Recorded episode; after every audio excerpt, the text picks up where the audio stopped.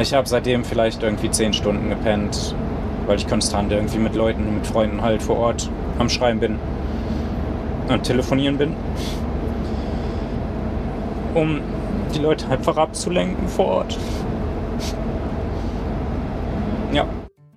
Ihr habt gerade Marcel gehört. Er ist Busfahrer und ist gestern Nacht von Berlin nach Polen zur ukrainischen Grenze gefahren.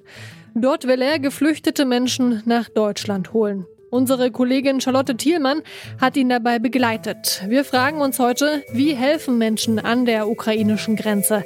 Mein Name ist Marianta. Hi. Zurück zum Thema.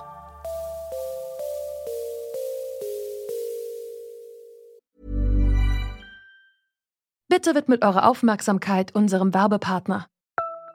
Die Suche nach geeigneten Mitarbeitenden kann viel Zeit in Anspruch nehmen, muss sie aber nicht unbedingt, denn man kann sich helfen lassen. Zum Beispiel mit den Premium-Stellenanzeigen von Indeed, denn damit wird eure Stellenanzeige in der Suche sichtbarer und Bewerberinnen und Bewerber werden schneller auf euch aufmerksam. Indeed schenkt euch jetzt 75 Euro Startguthaben für eure Premium-Stellenanzeigen. Klickt dazu auf den Link in den Show Notes. Es gelten die AGB. Der Nachrichtenfeed ist seit Tagen voll davon. Der Angriffskrieg Russlands auf die Ukraine hat die Flucht von Hunderttausenden Menschen zur Folge. In Rekordzeit haben sich in den vergangenen Tagen viele Organisationen, aber auch Privatpersonen zusammengefunden, die helfen wollen. Zum Beispiel auch die Busfahrer Marcel und Ramona von Prima Klimareisen aus Berlin. Die fahren mit ihren Bussen normalerweise MusikerInnen zu ihren Auftritten. Gestern Nacht ging es dann für sie aber nach Polen an die ukrainische Grenze. Der Bus vollgepackt mit Hilfsgütern und auf der Rückfahrt sollten Geflüchtete mit nach Deutschland genommen werden. Detektor FM-Reporterin Charlotte Thielmann hat Ramona und Marcel begleitet und ist nur einige Kilometer von der ukrainischen Grenze entfernt. Sie hat mir erzählt, wie die Lage dort aussieht. Genau, ich bin in diesem Bus, von dem du gerade gesprochen hast, und zwar in Jarosław. Das ist so eine kleine Unistadt in der Nähe der ukrainischen Grenze in Polen. In dieser Uni lagern jetzt die ganzen Hilfsgüter, die wir im Reisebus mitgebracht haben. Der war nämlich wirklich äh, ja von oben bis unten vollgefüllt mit Hilfslieferungen, Medikamenten, Windeln, Darmhygieneartikel, Binden, Tampons, Spielzeug, Schokolade, wirklich alles Mögliche. Und dann hatten wir noch einen Anhänger hinten dran, der auch nochmal komplett voll war. Und hier an der Hochschule haben eben gerade so rund 30 Studierende geholfen, das alles auszulagern und erstmal hier zu lagern in der Hochschule. Und das geht dann weiter an ein Hotel hier im Ort, an dem sehr viele Geflüchtete untergebracht sind, die das dann hoffentlich nutzen können. Ich meine, es ist ja auch ein ganzes Stück bis an die ukrainische Grenze. Wie hast du denn diese, diese zwölf Stunden oder auch die letzten paar Stunden in Polen empfunden? Was hast du schon so erlebt? Ja, man merkt natürlich einfach, also zwölf Stunden klingt natürlich erstmal nach einer sehr langen Fahrt und es war auch eine lange Fahrt. Aber es ist natürlich trotzdem so, dieser Bus ist jetzt auch nicht mit Höchstgeschwindigkeiten unterwegs mit Anhänger und man merkt einfach, wie nah dieser Krieg ist, ne? dass man da quasi sich einmal in den Bus setzt und einen halben Tag später ist man einfach quasi an der Grenze zum Kriegsgebiet.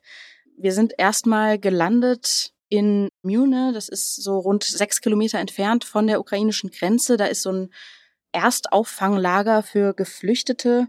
Die Geflüchteten, die sind teilweise ja 20 Kilometer oder mehr zu Fuß unterwegs gewesen mit Kindern, mit Gepäck. Das ist so ein Auffanglager, wo sie sich erstmal erholen sollen, wo sie was zu essen und zu trinken bekommen.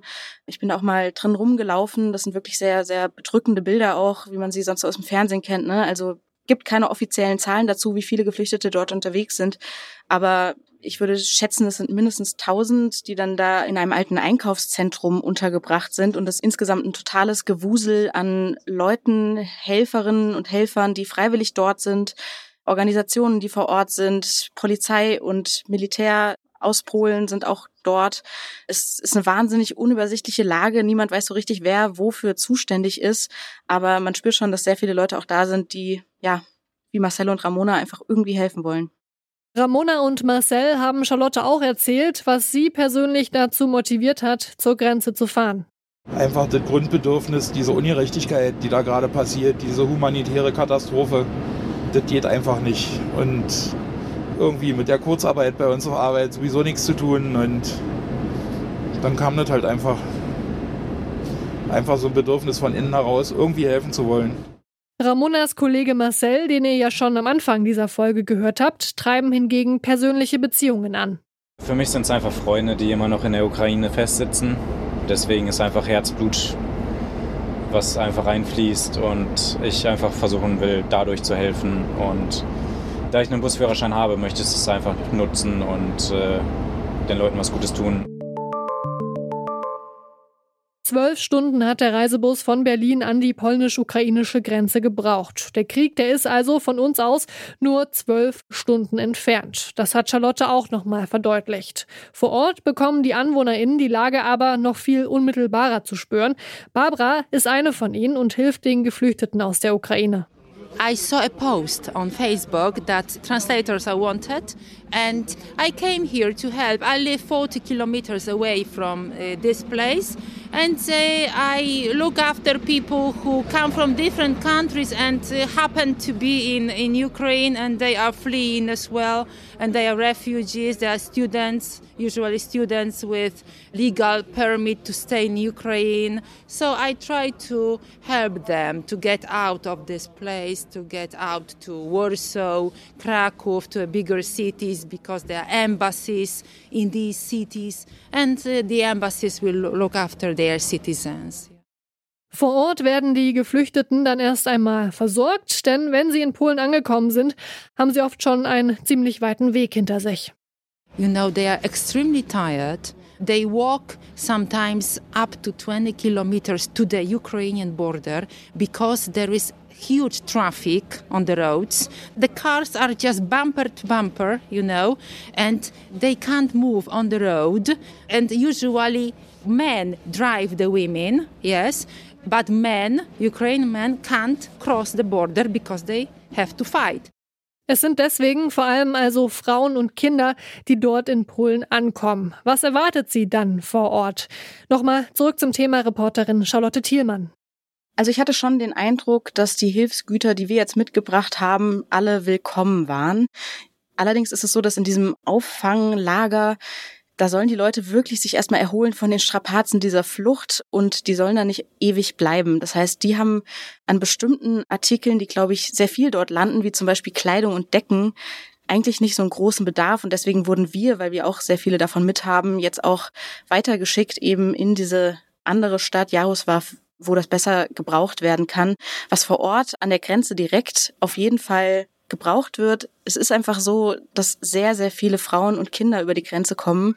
Und dementsprechend sind das Hygieneartikel für Frauen, für Kinder, für Babys, Windeln, Binden, Tampons und ganz, ganz wichtig auch zum Beispiel Kindersitze. Viele Leute sind ja nicht selbst mit dem Auto unterwegs gewesen, müssen aber jetzt mit dem Auto und ihren Kindern weiterreisen. Und deshalb sind Kindersitze vor allen Dingen sehr, sehr gefragt an der Grenze.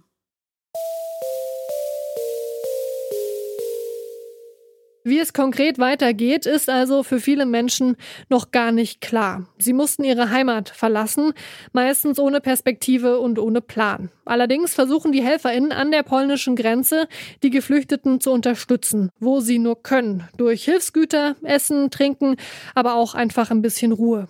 Wenn ihr auch helfen wollt, erkundigt euch am besten vorher, was genau benötigt wird. Vielerorts gibt es zum Beispiel schon ausreichend Kleidung, aber keine Medikamente oder Schlafsäcke. Und Geldspenden sind natürlich immer sinnvoll. Das war's von uns für heute. In der Redaktion saßen heute Rabia Schlotz, Anna Stöckbauer und Hanna Kröger. Produktion Benjamin Serdani. Chefin vom Dienst war Charlotte Nate und ich bin Marianta. Ich sag danke fürs Zuhören und bis bald. Ciao.